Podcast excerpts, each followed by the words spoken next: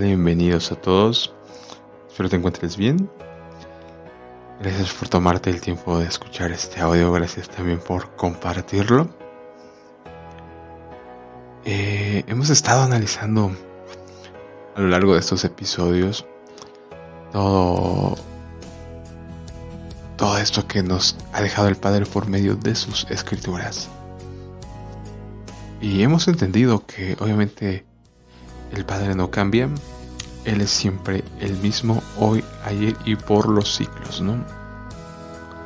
Entonces ya teniendo todo esto claro, pues nos damos cuenta de que así como fue juzgado el mundo en la antigüedad, nos diría Pedro, el mundo fue anegado por medio de las aguas, ese juicio sobre Noé, nos dimos cuenta que obviamente existe el pecado desde Adán, entró la muerte, por un hombre entró la muerte al mundo, por Adán, y vemos como Caín, Caín conocía lo que era el pecado, ¿no? A pesar de que no tenía como tal una ley escrita, pero tenemos esta ley que es nuestra conciencia, ¿no? Lo, analizamos en el capítulo 2 de Romanos. Hoy quiero, quiero que sigamos en, esto para darte unos ejemplos de, de estos castigos a mí en lo particular sí me hicieron tener temor y temblor, ¿no? Porque como te lo he dicho, analizando la escritura nos podemos dar cuenta que Dios no hace excepción de personas. Los judíos serán castigados porque tienen la ley escrita y no la obedecen. Y los gentiles, aunque no tienen la ley escrita, serán castigados por esa misma ley, ¿no? Romanos 2, te invito a que lo leas, que te tomes tu tiempo, lo analices, lo estudies ese capítulo. Y escucha lo que dice el libro de Deuteronomio 28, 58. Si te niegas a obedecer todas las palabras de instrucción que están escritas en este libro, y no temes el nombre glorioso e imponente del Señor tu Dios, el Señor te abrumará con plagas indescriptibles. A ti y a tus hijos, esas plagas serán intensas y sin alivio te harán desgraciado y te dejarán terriblemente enfermo. Él te afligirá con todas las enfermedades de Egipto que tanto temías. Y no tendrás alivio. El Señor, escucha esto, te afligirá hasta destruirte. Subrayalo ahí en tu, en tu Biblia, Deuteronomio 28, 58 al 61. El Señor te afligirá hasta destruirte con todas las enfermedades y las plagas que existen, aún con las que no se mencionan en este libro de instrucción, ¿no? En que también nos deja algo para, para ponernos a temblar, ¿no? Aún las que no están descritas en este libro, ¿no? Dice otra traducción. Dices, wow, ¿no? Entonces aquí ya vemos, está la sentencia. Si tú te niegas a obedecer todas las palabras de esta instrucción que están escritas en este libro, y no temes el nombre glorioso e imponente del Señor tu Dios. El Señor te abrumará con plagas indescriptibles a ti y a tus hijos.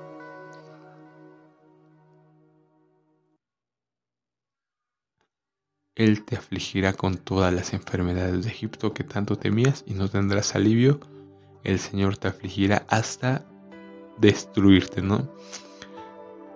Vemos por qué se emite el juicio, porque no hay temor de Dios, ¿no?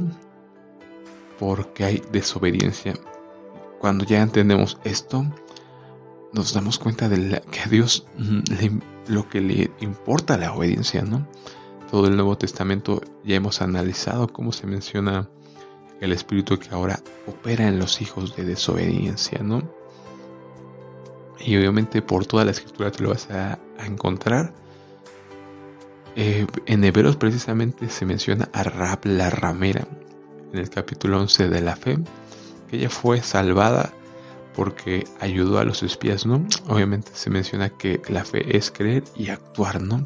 Ella tuvo fe y actuó, ¿no? Protegió a los espías y con ello fue salvada del castigo de los hijos de desobediencia, ¿no? también se menciona esto. Entonces te das cuenta que obviamente cuando la escritura se menciona a hijos de desobediencia, está hablando de todos aquellos que se niegan a seguir las instrucciones del Dios, ¿no? Y sí, hoy lamentablemente en la mayoría de las religiones, iglesias, se invita a que no hay que tener cuidado de estas reglas, ¿no? Que se utiliza por ahí que es, son reglas simplemente para los judíos, que eso ya quedó abolido. Y para mí se me hace algo gravísimo porque, bueno, tú te das cuenta a lo largo de este episodio, ¿no? Porque te das cuenta que el juicio viene precisamente por medio de estas leyes, ¿no? He explicado que es la constitución política, así como en tu país tienes una constitución política que rige, obviamente, la ley para todos. Aplica para todos, tanto para los residentes como si llega algún extranjero, ¿no? Por eso es muy clara la Torah. La misma ley será para el natural como para el extranjero, ¿no? Y como ya hemos visto, Pablo nos explica que tanto los gentiles como los judíos serán juzgados. También en Éxodo 24 vemos que suben estos 70 ancianos, que obviamente representan a las 70 naciones. Es decir, todo el mundo fue representado en estos 70 ancianos y todo el mundo está obligado a obedecer, ¿no? Si te niegas a obedecer todas las palabras de instrucción que están escritas en este libro y no temes al nombre glorioso imponente de el Señor tu Dios, el Señor te abrumará con plagas indescriptibles a ti y a tus hijos. Esas plagas serán intensas y sin alivio. Te harán desgraciado y te dejarán terriblemente enfermo. Él te afligirá con todas las enfermedades de Egipto que tanto temías. Y no tendrás alivio, el Señor te afligirá hasta destruirte. Con todas las enfermedades y las plagas que existen, aún con las que no se mencionan en este libro de destrucción. ¿no? Vemos que en el libro de Zacarías se menciona cómo se prácticamente se les caía la lengua, ¿no? Es una descripción muy, muy espantosa que tal cual, ¿no? Se menciona cómo se deshacen, ¿no? los ojos de las órbitas, algo muy, muy gráfico, ¿no? Que nos muestra que obviamente es una plaga terrible, ¿no? Por ahí, en ese versículo mucho se menciona, muchos se basan para hablar de, un virus zombie, ¿no? Porque si pues, te viene a la mente a lo mejor esa carne podrida de un zombie y demás, ¿no?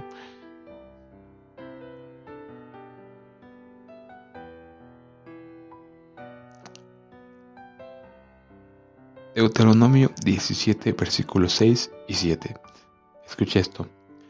La sentencia de muerte se dictará solo cuando haya declaración de dos o tres testigos. Esto es clave, ¿no? Esto es una ley.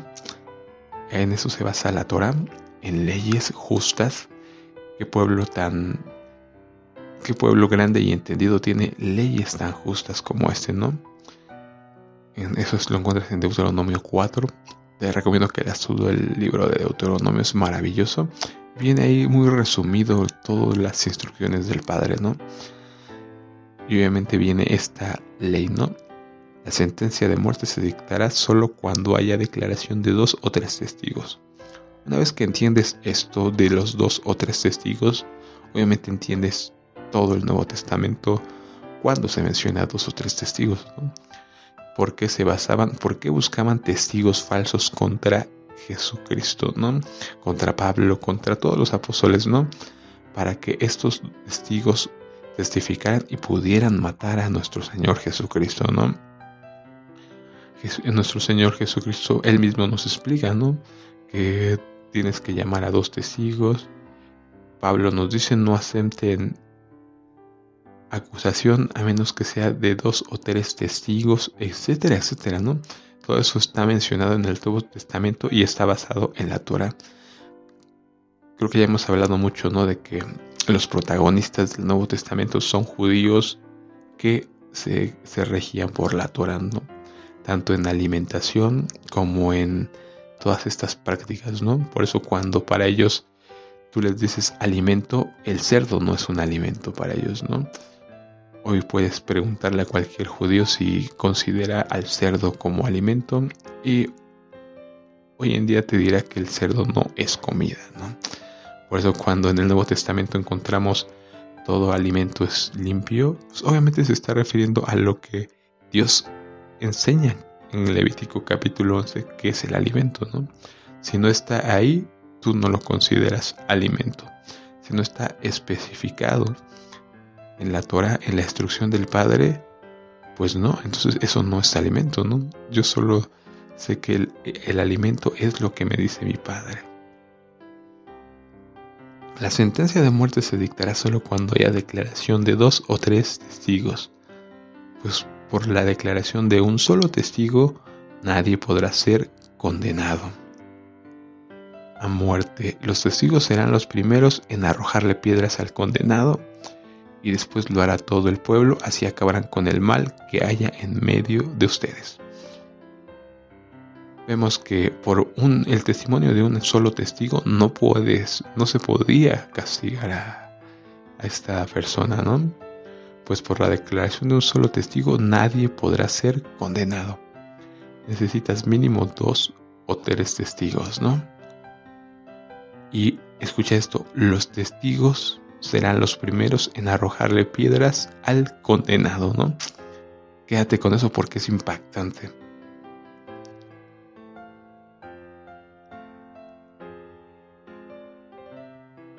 Deuteronomio 30. Por eso te digo que me encanta tanto Deuteronomio, ¿no? 30, versículo 19. Escucha lo que dice el Padre. En este día pongo al cielo y a la tierra por testigos contra ustedes. Wow, ¿no? leemos la ley que está especificada por medio de dos o tres testigos y escucha lo que dice este pasaje. En este día pongo al cielo y a la tierra por testigos contra ustedes, de que les he dado a elegir entre la vida y la muerte, entre la bendición y la maldición. Escojan pues la vida para que vivan. Ustedes y sus descendientes amen al Señor su Dios, obedézcanlo y seanle fieles, porque de ello depende la vida de ustedes. y el que vivan muchos años en el país que el Señor juró dar a Abraham, Isaac, Jacob, antepasados de ustedes. Vemos, ¿no? Escojan entre la bendición y la maldición, la vida y la muerte. Deuteronomio 30, 19, 20. Wow, ¿no? En este día pongo al cielo y a la tierra por testigos contra ustedes de que les he dado a elegir entre la vida y la muerte, entre la bendición y la maldición. Escojan pues la vida para que vivan ustedes y sus descendientes. Amen al Señor su Dios. Obedézcanlo y seanle fieles. Ya hemos analizado mucho eso, ¿no? Siempre que se habla la palabra amor, enseguida se vienen juntas, ¿no? Amar y obedecer. Es una una característica de los que aman, obedecen. Si me amáis, guardad mis mandamientos. Como te lo he dicho, es como identificamos a los hijos del reino, ¿no? Si tú ves a alguien que obedece a Dios, estás, puedes estar seguro que ama a Dios. Si ves a alguien que simplemente grita, Dios te amo, te amo, Dios, pero ves que no le interesa la ley de Dios, la Torah de Dios, la justicia que viene especificada ahí, pues debes de tenerlo como, como gentil y publicano, ¿no?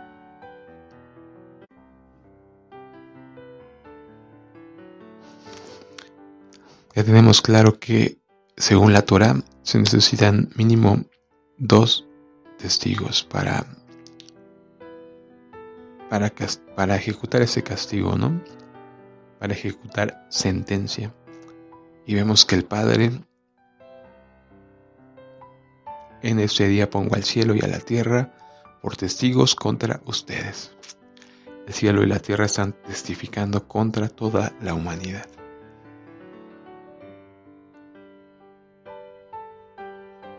Y escucha esto. Es Apocalipsis, algo que aún no ha sucedido, pero sucederá, porque está escrito. Apocalipsis 16, 21. Hubo una gran tormenta de granizo y piedras de granizo, como de 34 kilos cada uno, cayeron del cielo sobre las personas maldijeron a Dios debido a la terrible plaga del granizo. Obviamente cuando leemos Apocalipsis sin haber leído la Torah, la, la, instrucción, los primeros cinco libros de la Biblia, que como te lo he dicho, obviamente hoy entiendes por qué nuestros hermanos judíos hablan tanto de la Torah. Obviamente ellos son mayores a nosotros, han tenido la instrucción desde siempre.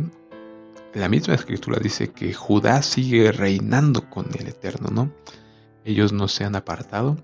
Gracias a ellos hoy tenemos las escrituras porque ellos las han guardado celosamente. Ellos son los pactos, los oráculos, las promesas, ¿no? Y de ellos mismos viene nuestro Mesías en carne, ¿no? Nuestro Señor Jesucristo, Yeshua HaMashiach, era judío, ¿no? Entonces, ¿entiendes por qué exaltan tanto esta Torah, ¿no? Porque ya que empezamos a estudiar nos damos cuenta que toda la escritura está basada, gira alrededor de la Torah, de la instrucción, ¿no? Los profetas hablaban en base a la Torah. El Nuevo Testamento es un debate de reglas de la Torah. Cuando tú entiendes eso, ves a Jesús debatiendo cómo se deben de cumplir correctamente estas leyes, ¿no? El Shabbat, el adulterio, ley del divorcio, etcétera, etcétera, ¿no? Ya te queda muy claro, ¿no? Que nuestro Señor Jesucristo vino a decirnos la forma correcta cómo se tenía que llevar a cabo todo esto. Y obviamente ya una vez que entendiste que las reglas del Padre son eternas, Él va a juzgar a todos por medio de su Torah. Entonces, eh, para juzgar a la humanidad se necesitan dos testigos. A al cielo y a la tierra pongo por testigos. También es indicado que el testigo era el primero el que tenía que arrojar la, la primera piedra, no el que tenía que levantar la mano y aquí ve, entonces ya entendiendo eso, es asombroso, ¿no? El cielo está apedreando a la humanidad. El cielo es un testigo, la tierra es un testigo, y están atacando a los transgresores de la Torah. Hubo una gran tormenta de granizo y piedras de granizo como de 34 kilos cada una cayeron del cielo sobre las personas. Maldijeron a Dios debido a la terrible plaga de granizo. De granizo y piedras de granizo, como de 34 kilos. Depende la, la traducción, ¿no? Por ahí se menciona en algunas traducciones de 40, pero bueno, ya de 34 kilos son piedras enormes, ¿no? Y cayeron del cielo sobre las personas. El cielo apedreando a las personas. Por eso cuando ves esto empiezas a tener temor y temblor, ¿no? Porque ves que el juicio es tal cual en base a ley. Tiene que ser en base a justicia y la justicia está estipulada en la ley en la Torah.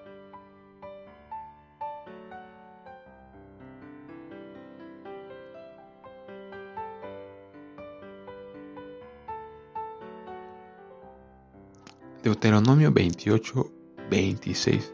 Este capítulo es el, acerca de las maldiciones que trae el no cumplir la Torah, ¿no? Tus cadáveres serán alimento para las aves carroñeras y los animales salvajes, y no habrá nadie allí para espantarlos. Nos indica una maldición Deuteronomio. Ahora escucha lo que dice el libro de Apocalipsis, algo que aún no ha sucedido, pero sucederá porque está escrito. Apocalipsis 19, 17. Después vi a un ángel parado en el sol, que les gritaba a los buitres que volaban en lo alto de los cielos, vengan, reúnanse para el gran banquete que Dios ha preparado, vengan y coman la carne de los reyes, los generales y los fuertes guerreros, la de los caballos, sus jinetes y la de toda la humanidad. ¿Estás escuchando esto? Toda la humanidad. Porque así todo el mundo está bajo el juicio de Dios. Dios no hace acepción de personas. Pablo nos explica, no hay judío ni gentil. Obviamente no hay ninguna diferencia, ¿no?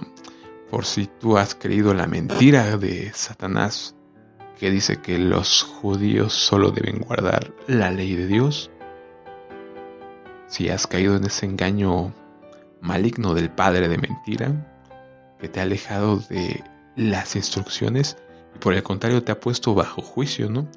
Porque aquí vemos que está estipulado este juicio. Cualquiera que aborrezca, cualquiera que no obedezca y por tanto desprecia a Dios, ¿no? Porque obviamente las instrucciones son nos muestran el carácter de nuestro Padre. Entonces, si tú estás si tú estás aborreciendo la Torah, estás aborreciendo al Padre, ¿no? Porque ahí viene toda la esencia, el carácter del Padre, ¿no? Su justicia, su amor, nos dice también nuestro Señor Jesucristo. Es necesario en capítulo 19, me parece, de... No, es el capítulo 23 de Mateo, cuando tiene este debate con los fariseos, ¿no? Si ustedes diezman la, dan la décima parte del eneldo, del comino, era necesario hacer eso, pero sin olvidar lo más importante, ¿no? La justicia, la fe y la verdad. Como te lo he dicho, cuando la escritura se refiere a justicia, se está refiriendo a las leyes de la Torah. ¿no? Pesas justas, balanzas justas, efa justa, ¿no? Y obviamente son juicios que van a ser llevados a cabo, ¿no?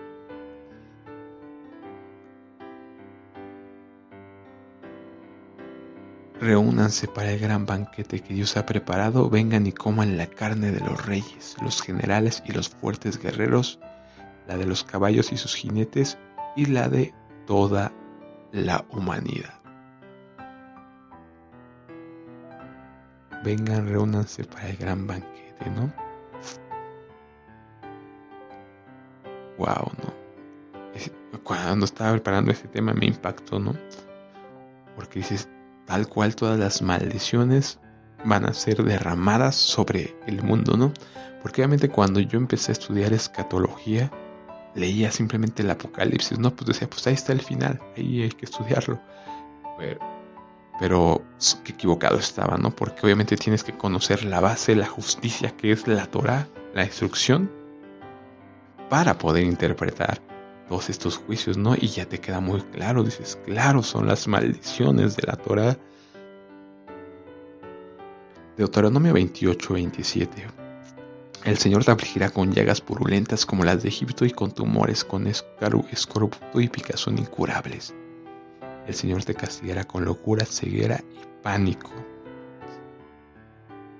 Y escucha lo que dice Apocalipsis. No aún no ha pasado, pero va a pasar. Así es Apocalipsis 16, 2.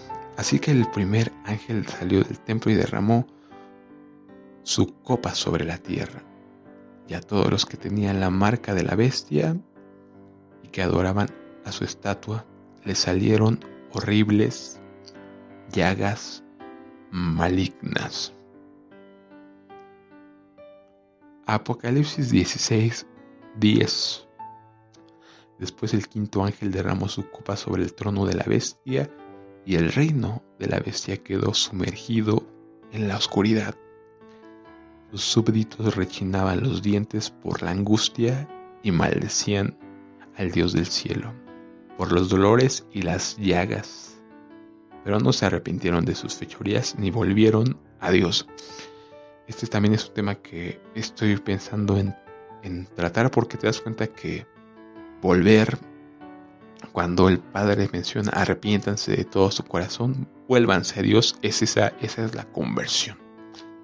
Cuando tú rasgas tu, tu corazón y no tus vestidos, circuncidas el corazón, entonces es lo que pasa, te vuelves a Dios, ¿no? Es un tema que hablaremos después de él, pero sí, esa es la conversión. Y para eso son, obviamente nos castiga el Padre buscando eso, que nos vuelvamos a Dios, no que entendamos la lección, recibir unos barazos y que digamos, sí, tiene razón, Padre, perdóname porque he pecado.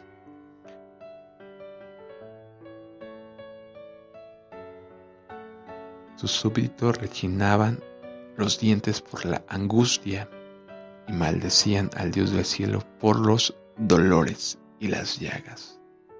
Pero no se arrepintieron de sus fechorías ni se volvieron a Dios. Es impresionante no ver todas estas maldiciones estipuladas en la Torah y que hoy no las tomamos en cuenta, que tenemos ahí arrumbado el, el Antiguo Testamento y de antiguo no tiene nada, ¿no? Como lo puedes ver. Apocalipsis 11:3 Mientras tanto yo daré poder a mis dos testigos y ellos se vestirán de tela áspera y profetizarán durante esos 1260 días. Estos dos profetas son los dos olivos y los dos candelabros que están delante del Señor de toda la tierra. Si alguien trata de hacerles daño, sale fuego de sus bocas y consume a sus enemigos. Así debe morir cualquiera que intente hacerles daño. Ellos tienen el poder de cerrar los cielos para que no llueva durante el tiempo que profeticen. También tienen el poder de convertir los ríos y los mares en sangre y de azotar la tierra cuantas veces quieran con toda clase de plagas. Sí, lo que leímos en Deuteronomio. Sucederá en el tiempo final.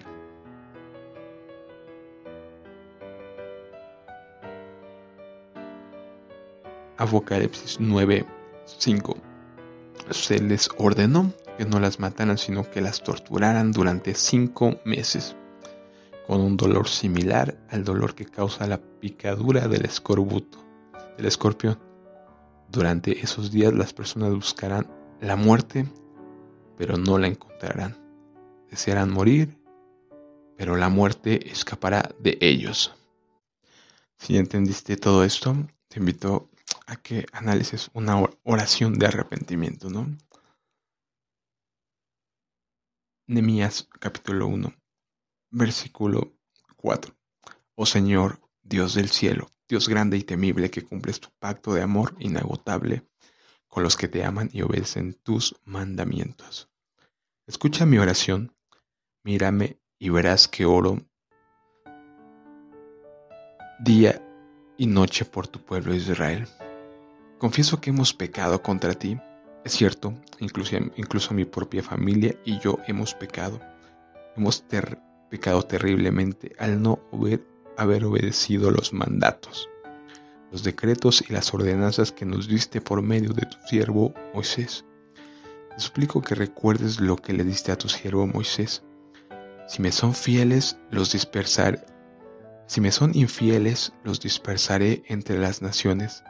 Pero si vuelven a mí y obedecen mis mandatos y viven conforme a ellos, entonces, aunque se encuentren desterrados en los extremos más lejanos de la tierra, yo los volveré a traer al lugar que elegí para que mi nombre sea honrado.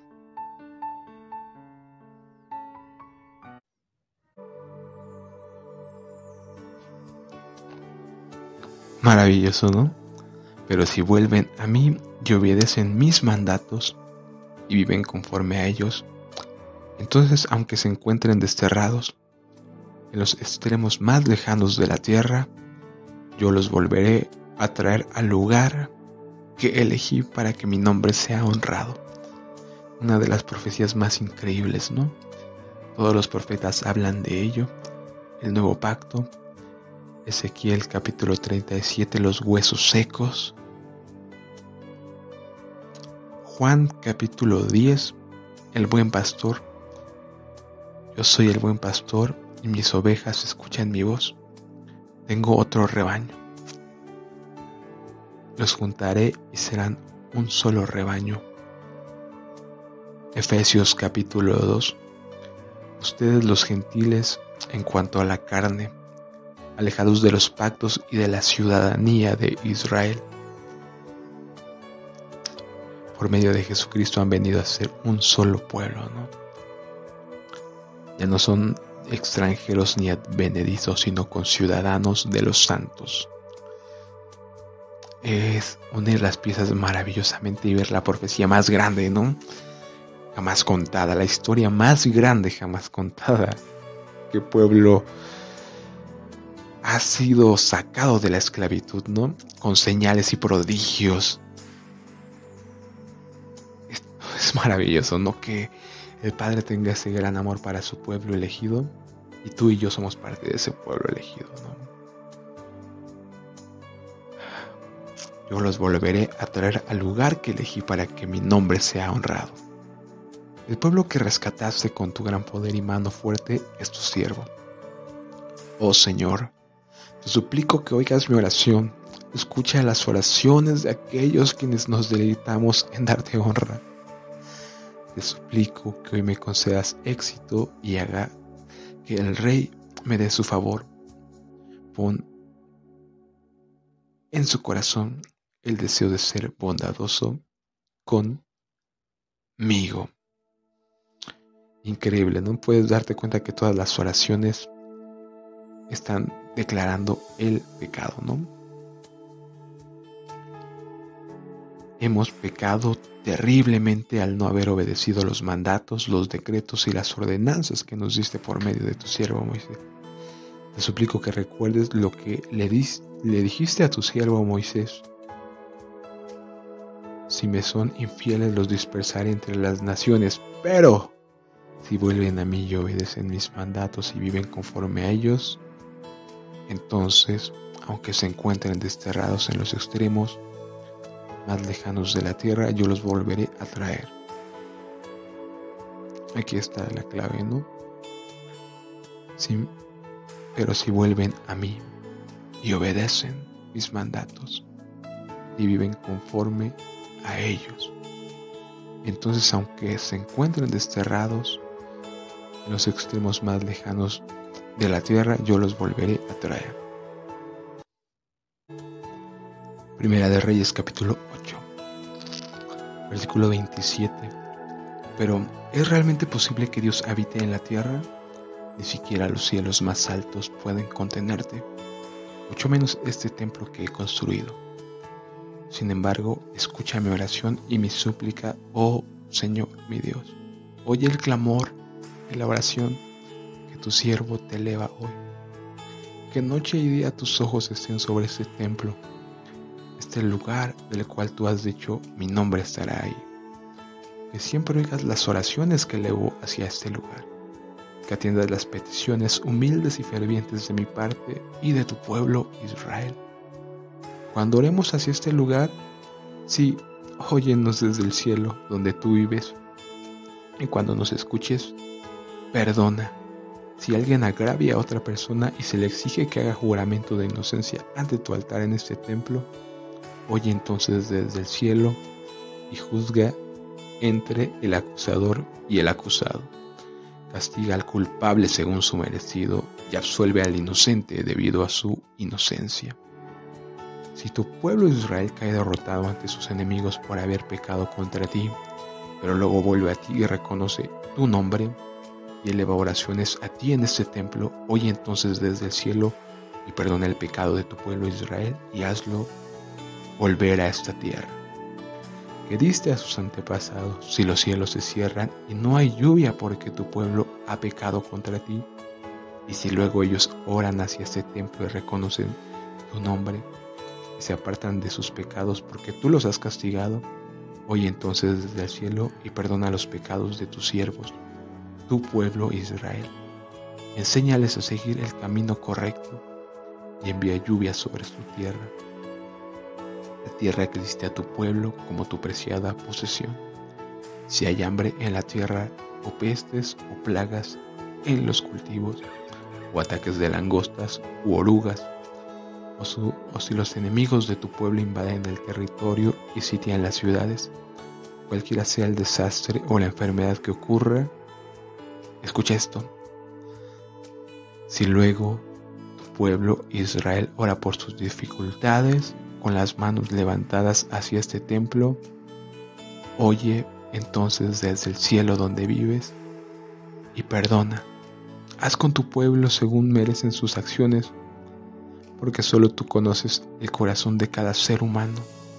Entonces ellos te temerán mientras vivan la tierra que a nuestros antepasados. En el futuro, los extranjeros que no pertenezcan a tu pueblo Israel oirán de ti, vendrán de tierras lejanas a causa de tu nombre, porque oirán de tu gran nombre, de tu mano fuerte y de tu brazo poderoso. Cuando oye, ellos oren en dirección a este templo, oye entonces desde el cielo donde vives. Concederles lo que te pidan.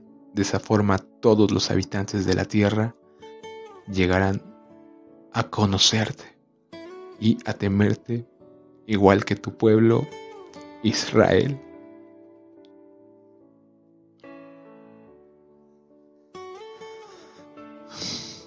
También sabrán que ese templo que he construido para tu honra, tu nombre, si tu pueblo sale a donde tú lo envías a luchar contra sus enemigos, y si ora al Señor en dirección a esta ciudad que has escogido y hacia este templo que yo he construido para honrar tu nombre, oye entonces desde el cielo sus oraciones y defiende su causa. Si ellos pecan contra ti, y quien nunca ha pecado, Tal vez te enojes con ellos y permitas que sus enemigos los conquisten y los lleven cautivos a su tierra, ya sea cerca o lejos.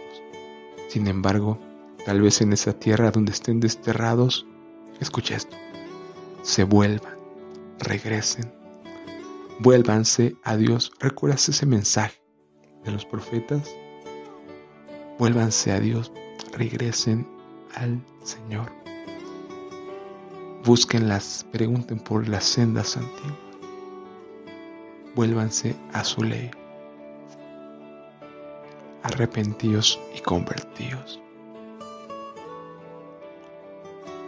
Donde estén desterrados, se vuelvan a ti arrepentidos y oren así. Hemos pecado. Hemos hecho lo malo y hemos actuado en manera perversa si ellos se vuelven a ti con todo el corazón y con toda el alma, en tierra de sus enemigos y oran en dirección a la tierra que diste a, tus, a sus antepasados, hacia esta ciudad que escogiste y hacia este templo que he construido para honrar tu nombre. Oye entonces sus oraciones y su petición desde el cielo donde vives y defiende su causa. Perdona a tu pueblo que ha pecado contra ti Perdona todas las ofensas que haya cometido en tu contra. Haz que sus captores le tengan compasión, porque es tu pueblo. Tu posesión más preciada que sacaste de Egipto. Ese horno para fundir hierro. Que tus ojos estén abiertos a mis peticiones y a las peticiones de tu pueblo Israel. Que los oigas y les respondas cada vez que clamen a ti pues cuando sacaste a nuestros antepasados de Egipto, oh Señor soberano, le dijiste a tu siervo Moisés que habías apartado a Israel de todas las demás naciones de la tierra para que fuera tu posesión más preciada. Maravilloso, ¿no? Haz tuya cada una de estas oraciones. Esdras, Nemías, Daniel, Salomón. Todas esas oraciones son confesando el pecado. Hemos pecado contra ti y ¿quién nunca ha pecado? Pero si tu pueblo se arrepiente, se vuelve a ti de todo su corazón, perdónalo, sana su tierra.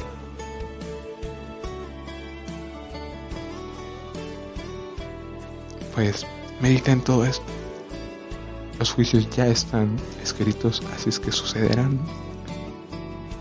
Pero todos nosotros aún estamos a tiempos de volvernos al Señor. Vuélvanse a Dios. Arrepiéntanse de todo su corazón, arrepentidos y convertidos, porque el reino de los cielos te ha acercado. Pidamos perdón por todos nuestros pecados y los pecados de nuestros padres, ya que nos heredaron mentiras y vanidad. Así es que hoy clamemos perdón por todo nuestro pueblo, por todas las naciones.